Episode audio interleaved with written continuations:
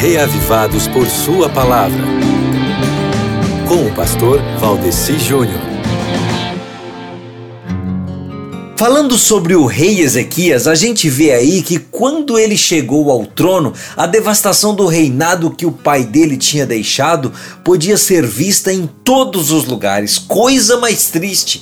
Em poucas e bem escolhidas palavras, o rei passou em revista a situação que enfrentava o templo fechado e a cessação de todas as cerimônias do seu recinto, a idolatria flagrante praticada nas ruas e cidades através do reino, a apostasia de multidões que poderiam ter permanecido leais a Deus se os líderes de Judá lhes tivessem dado um exemplo reto e o declínio e sua perda de prestígio na estima das nações ao redor.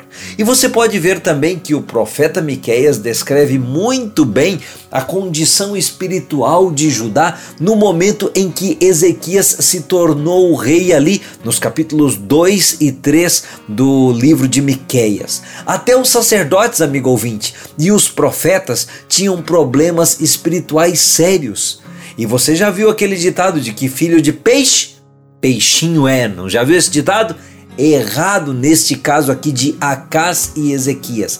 Acás foi apóstata, mas Ezequias foi fiel. Veja bem as palavras de Ezequias, escute bem as palavras de Ezequias.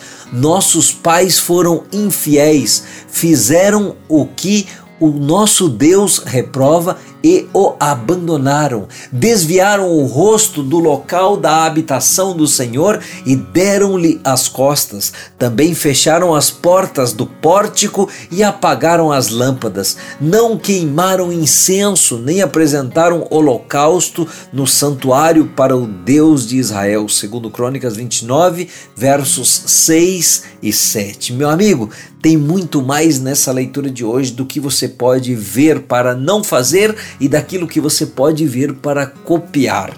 Em 2 Crônicas 29, faça a sua leitura.